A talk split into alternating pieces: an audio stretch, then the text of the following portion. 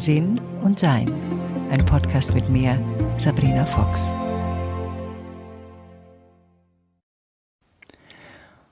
Heute beantworte ich mal ein paar Fragen, die über Facebook gestellt worden sind. Und einige davon werden noch ein separates Thema sein, aber manche vielleicht nicht. Aber trotzdem wollte ich nicht, dass ihr so lange wartet. Und vielleicht kann man das Thema ja dann auch noch ein bisschen kürzer fassen um es dann im Podcast noch ein bisschen ausführlicher zu besprechen. Also Katrin hat geschrieben, ein Thema, das ich gerne von dir vertieft hätte, ist der Betrug mit anschließender Trennung. Das zehrt schon sehr an meinem Selbstwert. Kann diese Narbe heilen und wenn ja, wie? Auch wenn ich gedanklich und emotional noch weit davon entfernt bin, kann Frau jemals wieder ganz vertrauen. Vielen Dank. Also ja, Wunden heilen und sie wird eine Narbe. Das finde ich immer ganz toll, weil es eine Erinnerung ist an eine gelernte Weisheit. Und das ist der große Unterschied zwischen Narben und Wunden. Und Betrug, das ist so eine Sache, das hatte ich auch schon mal, das ist schwer, weil es genau mit dem Ego zusammenkommt, also mit uns als Persönlichkeit. Also, wir sind Seele, die eine Persönlichkeit hat. Je mehr wir uns auf uns als Seele fokussieren und uns als Seele verstehen, desto weniger wird unsere Persönlichkeit getriggert.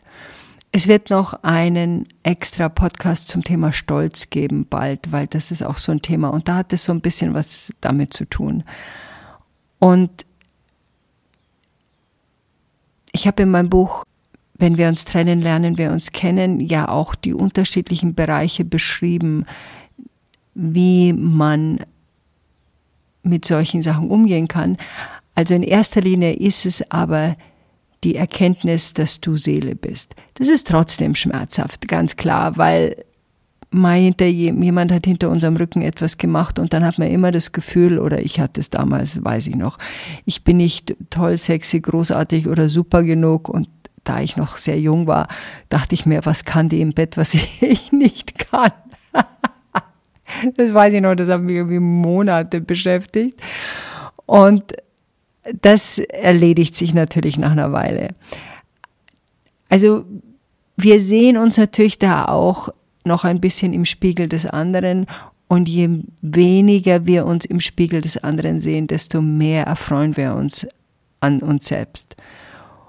Und wegen dem Vertrauen, was du gesagt hast, also Vertrauen würde ich gern mit dem Wort Wissen ersetzen. Also wir wissen um uns selbst und vertrauen uns selbst und damit auch unserer Intuition. Und wenn wir das Gefühl haben, da stimmt doch was nicht, dann nehmen wir das wahr und besprechen das. Vielleicht hast du auch nichts gemerkt, das ist damals bei mir so gewesen, da habe ich nichts gemerkt oder ich wollte nicht hinschauen, das lässt sich jetzt im Nachhinein nicht mehr so ganz feststellen. Aber meine Intuition, mit der ich damals sowieso ein bisschen auf Kriegsfuß stand, weil ich ihr nicht vertraute, ist jetzt natürlich was anderes. Also du musst ein bisschen aufpassen, dass du aufgrund dieses Betrugs, den du so empfunden hast, nicht vorsichtiger oder nachforschender wirst. Also erwartest, wieder betrogen zu werden dann ist es ein bisschen unpraktisch. Also du schaust dir einfach nur an, was genau ist da passiert und man muss schon ein bisschen auch gucken oder möglichst schauen, was hat denn den anderen dazu bewogen, mich zu betrügen? Was war denn seine, seine Gründe? Wollte er sich wieder als Mann fühlen? War ihm langweilig? Wollte er ähm, mehr Aufregung haben? Also das muss ja nicht damit zu tun haben, dass du irgendwie unattraktiv geworden bist.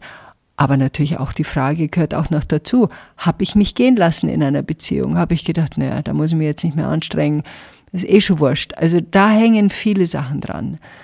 Aber ich bin sicher, das ist eine Seelenaufgabe und du kümmerst dich ja offensichtlich drum. Sandra schreibt, ich habe festgestellt, ich kann meine Gedanken und mein Verhalten ändern und ich bin dadurch ein anderer Mensch. Jetzt frage ich mich, wer was bin ich tatsächlich? Also was ist der Kern meiner Persönlichkeit? Woran erkenne ich das?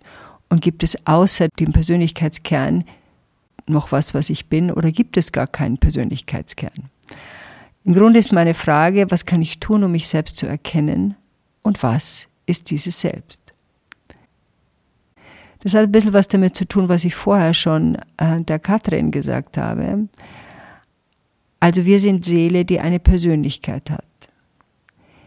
Wenn wir das mit einer Kleidung vergleichen, dann ist die Kleidung unsere Persönlichkeit, aber macht uns nicht aus. Sie hat keinen Kern.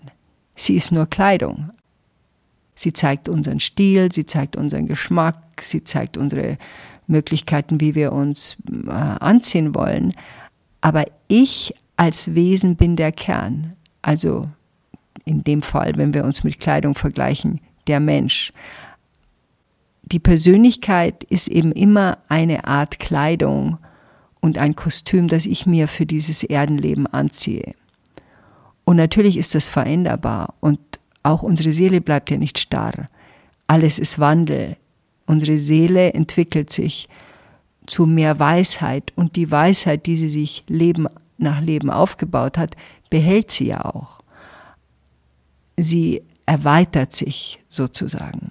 Und deshalb ist das Interesse an der Persönlichkeit für mich eher rudiment, also ja, ist eine rudimentäre Sache, weil es damit zu tun hat, was sind denn genau meine Seelenwege? Wie bin ich erzogen worden? Und da geht es ja auch darum, dass wir die Vergangenheit aufräumen und die Sachen aufräumen, die uns im jetzigen Zeitpunkt unser Leben erschweren. Also man muss nicht alles aufräumen oder alles anschauen, was passiert ist. Nur das, was jetzt noch in unserem Leben nachschwingt und uns keine Freude bringt. Aber es ist schon mal toll, dass du festgestellt hast, und das ist auch wahr, so erlebe ich das auch, dass wir unsere Gedanken und unser Verhalten ändern können und uns verändern können. Und das ist eines der größten Ereignisse. Und ja, es ist eine Macht, die größte, glaube ich, sich selbst zu verändern. Daniela schreibt, bei mir ist es das Thema Partnerwunsch. Mein Leben ist sehr erfüllt. Ich habe eine wunderbare Tochter, Familie und Freunde und einen tollen Hund. Doch ich schaffe es immer wieder, mich auf den scheinbaren Mangel zu fokussieren, keine Partnerschaft zu haben. Das schwankt, natürlich schaffe ich es auch, einfach trotz des Mangels glücklich zu sein, doch dann falle ich immer wieder zurück.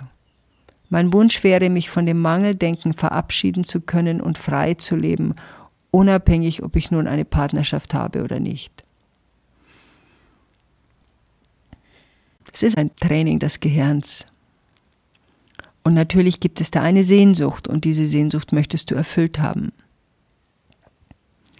Gibt es jetzt zwei Bereiche, die du dir anschauen kannst. Der erste Bereich ist, was erwarte ich mir von einer Partnerschaft? Also was ist mein Partnerschaftswunsch genau? muss es so sein, dass er, ja, wünsche ich mir sowas wie in komischen Liebesliedern, was ich jetzt nicht glaube, weil du einen sehr wachen Eindruck auf mich machst. Aber hast du bestimmte Vorstellungen, wie der Mann oder Frau, ich nehme jetzt mal an Mann, sein soll, dass du die anderen, die auftauchen, nicht wahrnimmst? kann es sein, dass du noch etwas in deinem Sein verändern möchtest. Also ich weiß jetzt nicht, ob das Mangelbewusstsein nur in dieser Beziehung ist oder allgemein ist, dass du noch aufräumen möchtest, bevor du eine neue Partnerschaft eingehst. Denn wir ziehen auf gleichem Niveau an. Das bedeutet, wenn du dein Mangeldenken auflösen möchtest und mehr in die Selbstliebe gehen möchtest, also dich mehr an dir selbst erfreust, dann triffst du auf einen Partner, der sich ebenfalls an sich selbst erfreut. Dann ist natürlich diese Dynamik des Zusammenseins ein anderes, weil man nicht mehr aus der Phase kommt, ich brauche dich, damit ich glücklich bin, sondern aus der Phase kommt, ich bin glücklich, aber es ist nett, dass wir zusammen was erleben können und uns gemeinsam entwickeln dürfen da gibt es keinen Punkt, das weißt du wahrscheinlich, und kein das kann ich jetzt sofort ändern oder wenn ich nur den Schalter erwische, dann geht es weg. Es ist ein Training. Es ist wie, ich übe gerade E-Bass. Erst übe ich jeden Tag, meistens eine Stunde. Ich wäre besser, weil ich es trainiere. Also wenn du merkst, du gehst in den Mangel, dir einfach aufzuschreiben, was erfüllt ist und trotzdem dieses Gefühl der Offenheit zulassen, also dich finden lassen, nicht suchen, sondern dich finden lassen. Ich bin gespannt. KW schreibt, wie kann ich Themen auflösen, die mir im Außen gespiegelt werden, die meine sind. Vieles gelingt mir mit, oh, ich weiß immer nie, wie man das ausspricht, Ho'oponopono, Ho'oponopono, bitte verzeiht. Aber zum Beispiel Wertschätzung ist ein Thema, was ich im Außen immer wieder vermisse, auch wenn es mich selber nicht betrifft. Und ich weiß, dass ich mich selber nicht wertschätze. Wie komme ich daran? Das habe ich jetzt nicht ganz verstanden. Also Themen auflösen, die mir im Außen gespiegelt werden, da ist erst einmal die Frage, sind das wirklich meine? Es gibt viel an Projektion, wo Leute mit Menschen sich irgendwas anschauen und denken, ja, wieso, ja, zum Beispiel, dass ich barfuß gehe, wieso geht die denn barfuß? Das ist doch furchtbar und, und kann sie sich nicht anständig benehmen und wieso sitzt sie immer so komisch auf Stühlen mit ihren Füßen und Beinen angezogen? Also das ist nicht meins. Ich gehe barfuß und habe meine Füße oben und ja, das ist nicht anständig im Sinne von, wie ich erzogen wurde, aber das ist nicht meins. Also das nur so ein Beispiel, dass nicht alles, was mir gespiegelt wird, zwangsläufig meins ist. Es hat was mit mir zu tun, das ist was anderes, weil es in meinem Leben ist. Aber es hat nicht zwangsläufig damit was zu tun, dass es etwas Schlechtes ist, was ich da tue. Diese Wertschätzung, die man im Außen immer wieder vermisst, hat oft damit was zu tun, dass wir die eigene Wertschätzung nicht haben. Wir schätzen uns selbst nicht wert genug und brauchen diese Bestätigung von außen. Also natürlich ist es nett, wenn jemand sagt, bah, vielen Dank, dass du das gemacht hast und das freut mich, dass es dich gibt. Das liegt aber auch daran, was unser Umfeld ist. Ich sage manchmal, dass ich gerne ein Feedback haben möchte. Also ich weiß noch, ich war, wie ich zum ersten Mal anfing, Improv zu machen, war ich mit einer Gruppe zusammen, unglaubliches Erlebnis und ganz toll, mit meiner Lehrerin Rhiannon, also nicht der ähm, Popsängerin Rhiannon, sondern Rhiannon von We Be Three. Und immer wieder wurde erwähnt und wie toll jemand singt und wie toll jemand das macht. Und ich habe zugehört und gemerkt, niemand hat irgendwas gesagt. Und dann irgendwann nach vier Tagen saßen wir so alle beim Mittagessen. Und dann sagte ich, mir ist aufgefallen, dass über die meisten von euch was gesagt worden ist über ihre Stimme und über meine gar nichts. Könntet ihr bitte was zu meiner Stimme sagen? Und dann haben sie was zu meiner Stimme gesagt und haben gesagt, I'm sorry, das ist uns jetzt irgendwie entgangen, weil das klingt gut und also da war jetzt nichts besonders Aufregendes dabei. Und da weiß ich, da habe ich mich gefreut, aber die habe ich dann auch, ja, wenn man so will, eingefordert. Ich wollte es einfach hören. Das war eine Gruppe von professionellen Sängern und obwohl ich eine professionelle Ausbildung schon immer gehabt habe, fehlte mir da was. Und ja, das hat natürlich auch was damit zu tun, dass ich da die Wertschätzung vermisst habe, aber trotz allem wusste, dass ich gut singen kann. Trotz allem war es eine Unsicherheit damals, weil ich hätte es eben gerne auch noch gehört. Also vielleicht hilft das ein bisschen in der Unterstützung, dieses Beispiel, wo da die eigenen und einzelnen Punkte liegen.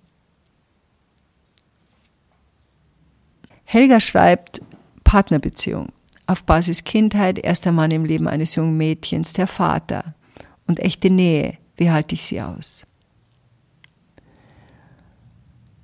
Also der erste Mann ist natürlich sehr wichtig, weil der Vater, und das ist eine der hauptsächlichsten Herausforderungen von Vätern, gerade was Töchter betrifft, sie nicht auf ihr Äußeres zu reduzieren und ihnen das Gefühl zu geben, dass sie geliebt werden, so wie sie sind. Das ist natürlich bei Müttern auch so, aber, aber Väter, dadurch, dass es eben der erste Mann im Leben ist und wir gehen davon aus, dass das Mädchen sich für einen heterosexuellen Lebensweg entschieden hat, dann ist es schon enorm wichtig. Und das haben wir natürlich nicht alle gehabt. Manche hatten das, manche hatten das nicht. Ich hatte es auch nicht. Mein Vater hat sich zum Beispiel geweigert, auf meiner ersten Hochzeit mit mir zu tanzen und hat dann fünf Minuten später mit meiner besten Freundin getanzt und ihr erzählt, wie toll sie aussieht. Also sowas gibt es auch. Und es gibt natürlich sehr viel schlimmere Variationen als jetzt das. Das war einfach nur eine emotionale Zurückweisung. Es hat aber natürlich was damit zu tun, dass die echte Nähe dann nur entstehen kann, wenn ich mich mitteile. Und das der hauptsächliche Grund, dass Nähe nicht stattfindet, ist, dass wir Geheimnisse haben. Und dazu habe ich schon einen Podcast gemacht gerade. Und wenn wir Geheimnisse loslassen und wenn wir uns mitteilen, wie es uns geht und wenn wir uns mit unserer Schwäche zeigen, dann ist die Nähe die logische Konsequenz davon. Außer ich habe einen Partner, der das nicht aushält und sich zurückzieht. Aber das ist dann ein Partner, der keine Nähe zulassen kann. Da muss ich mir dann überlegen, ob ich das haben will in meinem Leben oder ob er Schritte macht, um das zu verändern. Wenn nicht, dann wird das immer so bleiben. Das ist eine Entscheidung, will ich das? Das ist eigentlich, was echte Nähe ausmacht. Und aushalten tut man sie automatisch, wenn man beschlossen hat, Geheimnisse loszulassen, weil es ist ja der Verstand, der das Geheimnis behalten will, die Persönlichkeit, die dieses Geheimnis behalten will, aus Angst, nicht geschätzt zu werden. Wie gesagt, da gibt es einen anderen Podcast dazu. Und deshalb hältst du das aus, weil es dann eine viel, viel tiefere ähm, Wachheit ist, die du dafür bekommst. Und das ist ja offensichtlich, was du willst. Ise schreibt, durch mein eigenes Erforschen habe ich erstaunt festgestellt, dass ich mir zu viele Verbote auferlege, mir vieles im Alltag verbiete. Eine tolle Erkenntnis für mich, ja, das finde ich auch. Und auf meiner Prioritätenliste stehen gefühlt 100 Punkte, die nur mit der Bewältigung des Alltags zu tun haben. Und alle Punkte sind gleich wichtig und sie stehen alle auf Nummer eins der Liste. ja, verstehe ich auch. Leider sind nur ganz wenig Punkte auf dieser Liste, die mein Sein und meine Lebensfreude betreffen. Aber das Erkennen ist ja schon mal ein riesengroßes Aha. Wie war? Und langsam manifestiert es sich und klitzekleine Dinge ändern sich. Aber vielleicht gibt es noch Tipps und andere Perspektiven zu diesem Thema.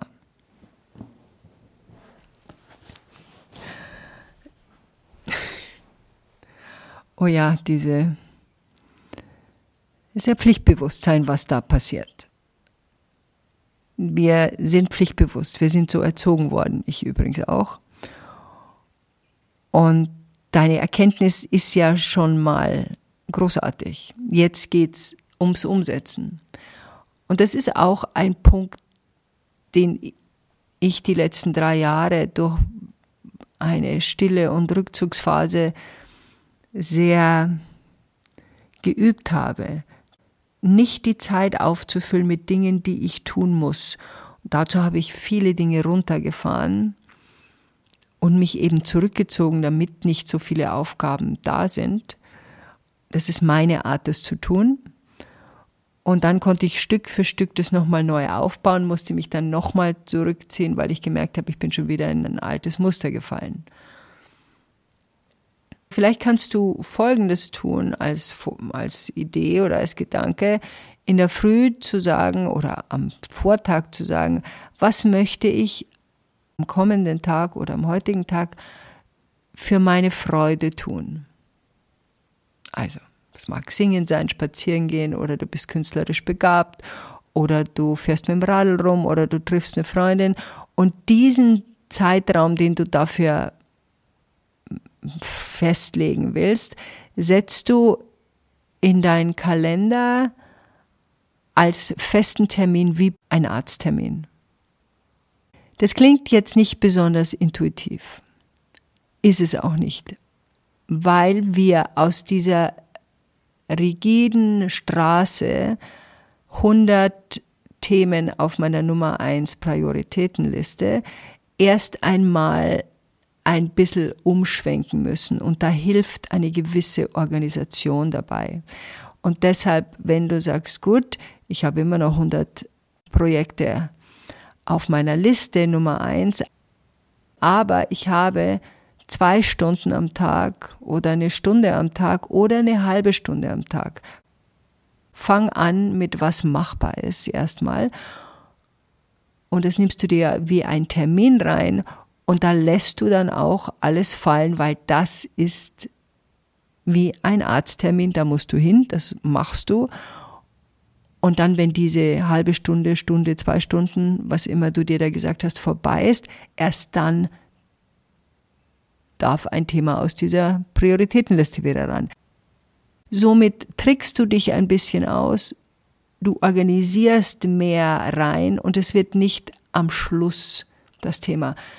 Wie ich angefangen habe, mich mehr um meine Freude zu kümmern und ich bin noch weit davon entfernt, das wirklich hundertprozentig zu schaffen, habe ich mir einen halben Tag in der Woche genommen, wo ich etwas tue, was mir Freude macht. Das war für mich einfacher zu organisieren. Also schau, was geht, aber ich glaube, du möchtest es täglich machen oder so, zumindest erscheint es mir so. Und das wäre schon mal ein super Punkt. Und schreib dir auch eine Liste, eine wirkliche Liste über das, was dir Freude macht. Und dann viel Spaß. Enjoy life, wie es so schön heißt. Jeannette oder Jeannette schreibt Wut, unterdrückte, unbewusste, bewusste Projektion, wie auflösen, gesunder Umgang damit. Also Wut kommt ja nicht so wie, sagen wir mal, Liebe auf den ersten Blick. Bei Liebe auf den ersten Blick oder wenn du einen Menschen besonders toll findest, dann triffst du auf den Menschen, dann hast du eine Reaktion in deinem Körper, in deinem Sein und du fühlst dich dem hingezogen. Bei Wut ist es nicht so. Wut ist aufgestaut. Wut ist aufgestauter Ärger, der dann rauskommt. Und wenn wir den immer wieder rauslassen, trainieren wir das auch noch. Ich glaube, da gibt es auch einen Podcast dazu, wenn mich nicht alles täuscht.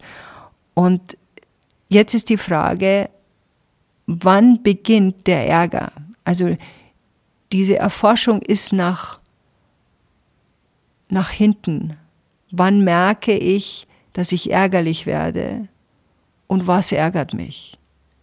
Dass die Leute nicht das tun, was ich will, dass Mitglieder meiner Familie schon wieder das und das nicht gemacht haben, dass meine Kollegin, meine Chefin, mein Chef, mein Kollege das und das nicht geklärt haben Wut über den allgemeinen Zustand der Welt, Wut über die Regierung, Wut über meine Figur. Also da gibt es viele Dinge, da mal nachzuschauen, ah, was ärgert mich und warum? Wie baut sich diese Wut auf? Was sind meine Gedankengänge dazu? Und C, wie kann ich das wieder runterfahren? Also das Runterfahren ist, indem ich mit, also in meinem Fall, das funktioniert so, ich bin aber auch wirklich selten wütend, das muss man auch dazu sagen, gehe ich zurück und sage zu der Person, wo ich da bin, ich werde gerade wütend und weiß nicht weswegen. Oder ich muss mal nachschauen, weswegen, ich bin gleich wieder da. Und dann gehe ich und gehe in die Stille und schaue nach, was da in mir so ein Zustand auferlegt. Das ist interessant, weil die Leute, die das von mir gehört bekamen, die, ich muss mir das überlegen, die sind sehr, okay. Ich habe es ja klar erklärt. Ich werde gerade wütend. Ich weiß nicht weswegen. Jetzt muss ich nachschauen, weswegen. Ah ja, okay. Dann gehe ich halt. Da hat mich keiner irgendwie zurückhalten wollen. Ich stehe auch dann auf und gehe und dann finde ich raus, was das ist. Und das ist, glaube ich, das wird dann der gesunde Umgang beginnt, dass die Wut überhaupt nicht mehr hochkommt, weil der Ärger vorher aufgeräumt wurde. Der Wut ist ja nur diese endgültige Entladung.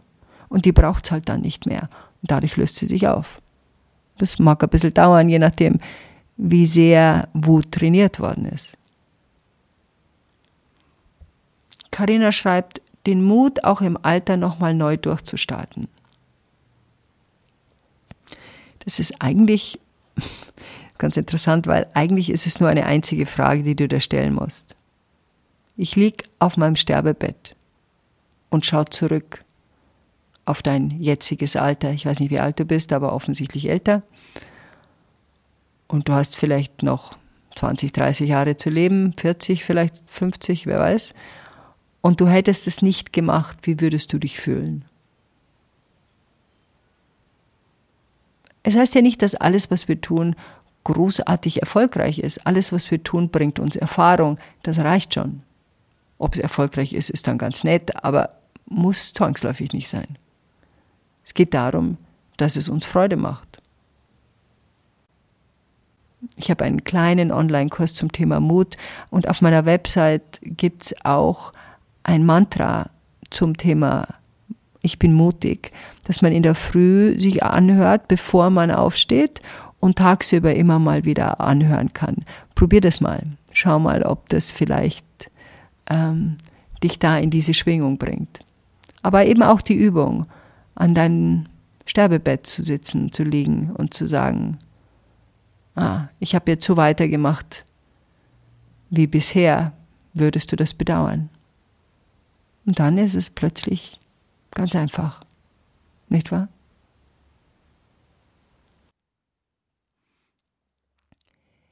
Erika schreibt, ich habe viel Aufarbeitung in meinem Leben für mich geleistet.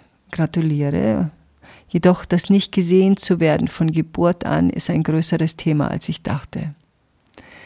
Ja, das ist natürlich ein, ein schmerzliches, ein sehr schmerzliches Erleben, wenn man in der Kindheit ignoriert wird, weil man da einfach das Gefühl hat, man ist nicht wichtig.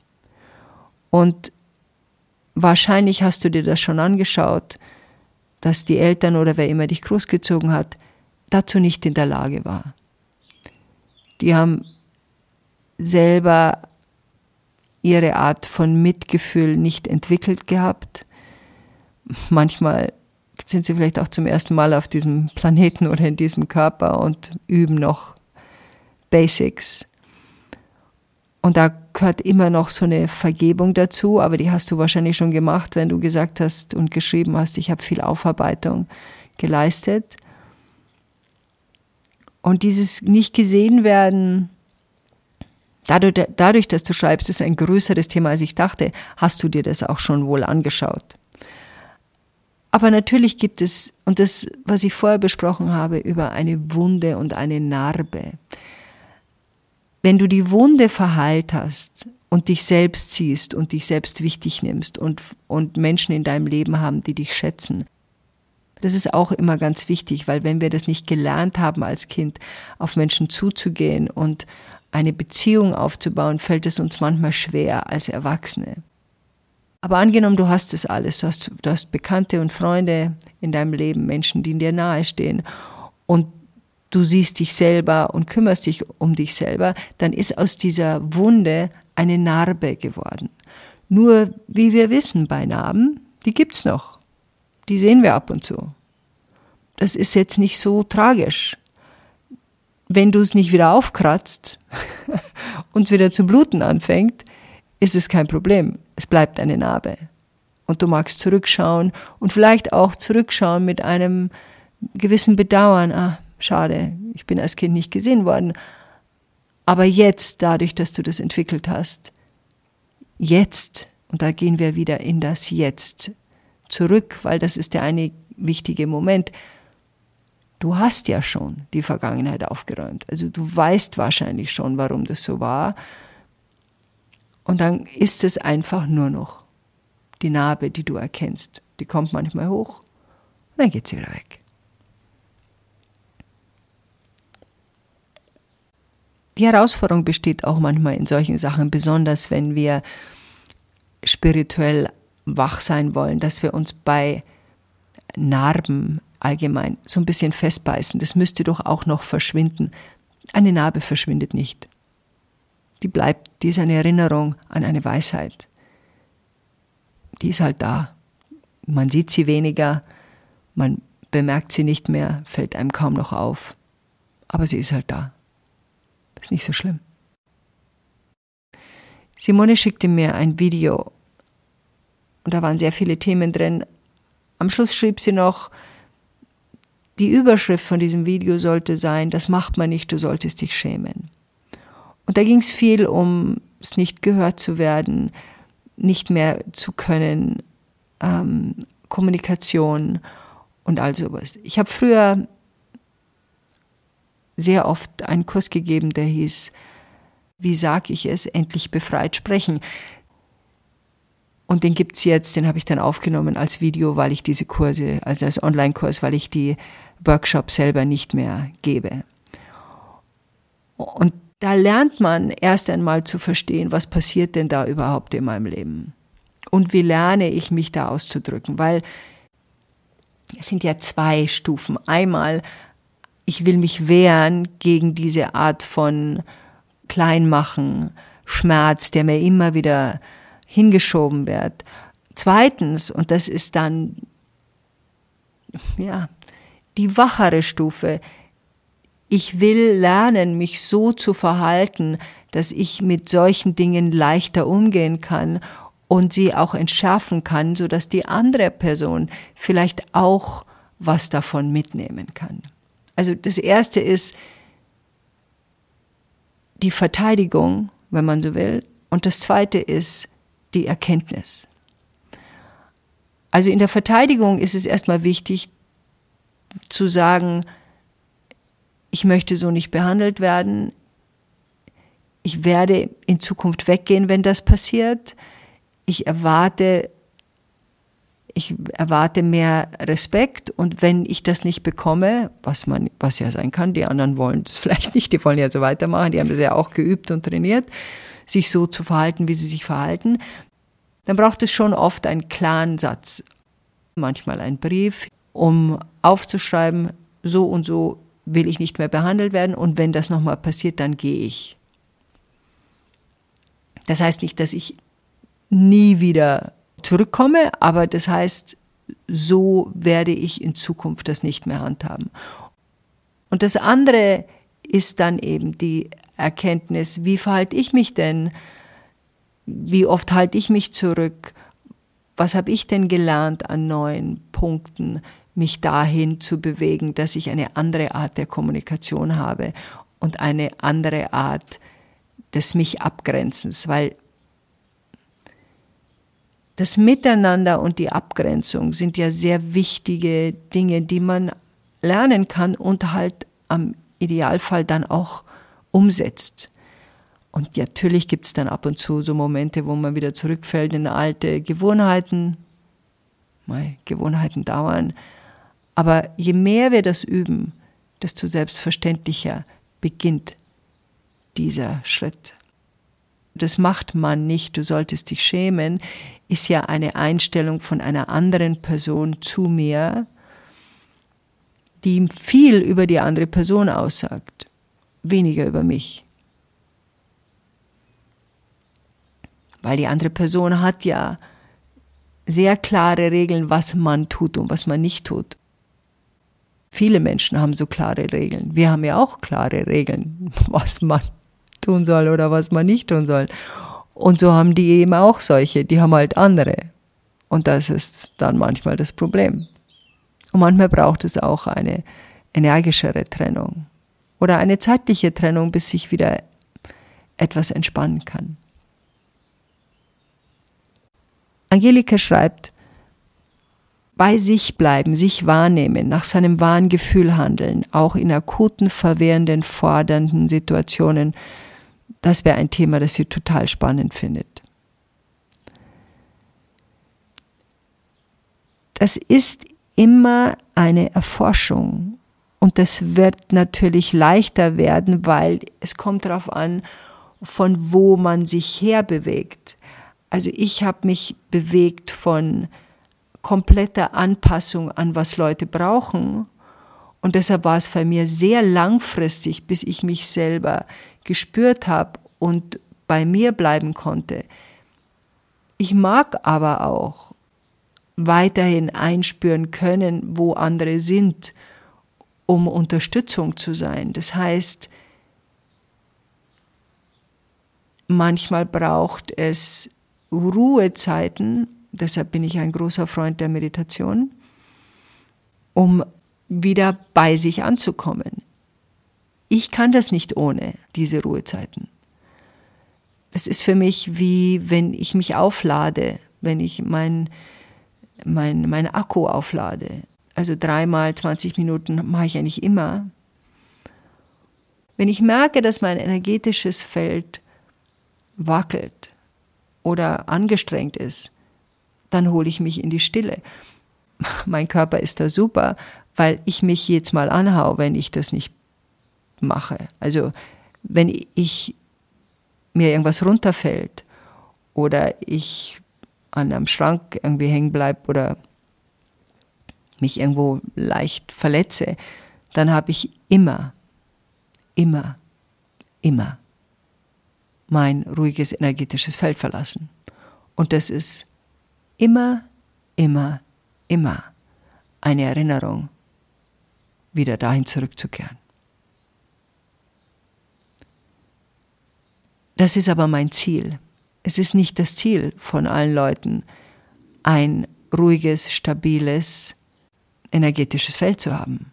Manche wollen es nicht. Also, das ist nach Seelenweg und Persönlichkeit unterschiedlich.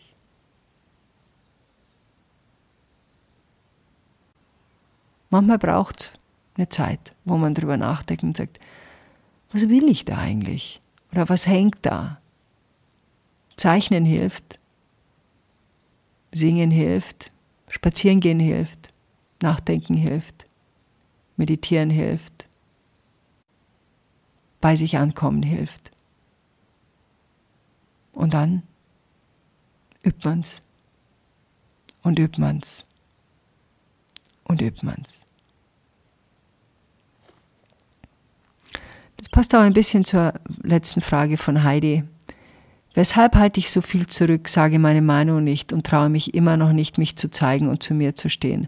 Was hilft mir, diese Schwelle zu durchbrechen? Übung. Einfach nur Übung. Wenn du merkst, du hast dich schon wieder zurückgehalten, nochmal hinzugehen zu der Person und zu sagen, ich habe mich gerade zurückgehalten. Eigentlich ist das und das meine Meinung. Mir passiert das auch gelegentlich, wo ich etwas mache und denke, ah, nee, mein energetisches Feld, von dem ich vorher sprach, sinkt dann. Da merke ich, ah, nee, irgendwas ist da jetzt gerade passiert. Was habe ich gedacht? Was habe ich getan? Oder wo bin ich? Also was habe ich gedacht? Habe ich zu diesem Thema irgendwas gedacht, was meine Schwingung senkt? Habe ich irgendwas getan, was meine Schwingung senkt?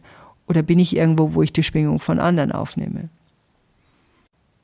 Diese Schwelle wird nicht durchbrochen mit einem Schritt. Es ist so ein bisschen wie ja, so eine Mauer, die man abträgt. Da gehst du auch nicht irgendwann mal hin und busch, die Mauer ist weg, weil du drüber gesprungen bist, da ist die Mauer immer noch da, sondern du gehst hin und nimmst einen Hammer, Brechwerkzeug und dann gehst du hin und Stein für Stein baust du diese Mauer ab und am Schluss ist sie nicht mehr da. Und du kannst dich natürlich fragen, warum traue ich mich nicht? Was genau ist meine Befürchtung? Mögen mich die Leute nicht mehr? Verliere ich meine Freunde? Ähm, und ja, manche verliert man auch in solchen Fällen, weil die gewohnt waren, dass du immer Ja sagst und wenn du dann immer Ja sagst, suchen sie sich andere Freunde, die Ja sagen. Oder sie bleiben, weil sie, weil sie sagen, ah, wenn Heidi nicht mehr Ja sagt, muss ich vielleicht auch nicht mehr Ja sagen. Also das ist ja auch ganz praktisch. Also, viel Spaß beim Mauerabtragen. Das war jetzt ein bisschen ein längerer Podcast. Ja, ich hoffe, es war okay. Und ähm, Ein paar Fragen habe ich nicht beantwortet, weil die eindeutig ein eigener Podcast werden. Und bei den anderen wollte ich einfach schon mal vorher so ein bisschen was dazu sagen. Ja, das Leben ist spannend, aufregend, anstrengend, aber eben auch schön, weisheitsbildend. Und wenn wir uns an den Dingen erfreuen, auch an den kleinen Dingen, beginnen wir uns auch an den großen mehr zu erfreuen. Es ist alles, tja, dummerweise eine Übung. Schaut, dass da keine Pille gibt, gell? Enjoy life. Weitere Informationen über Sabrina, ihre Bücher und Online-Kurse findest du auf sabrinafox.com und sinnsucher.de.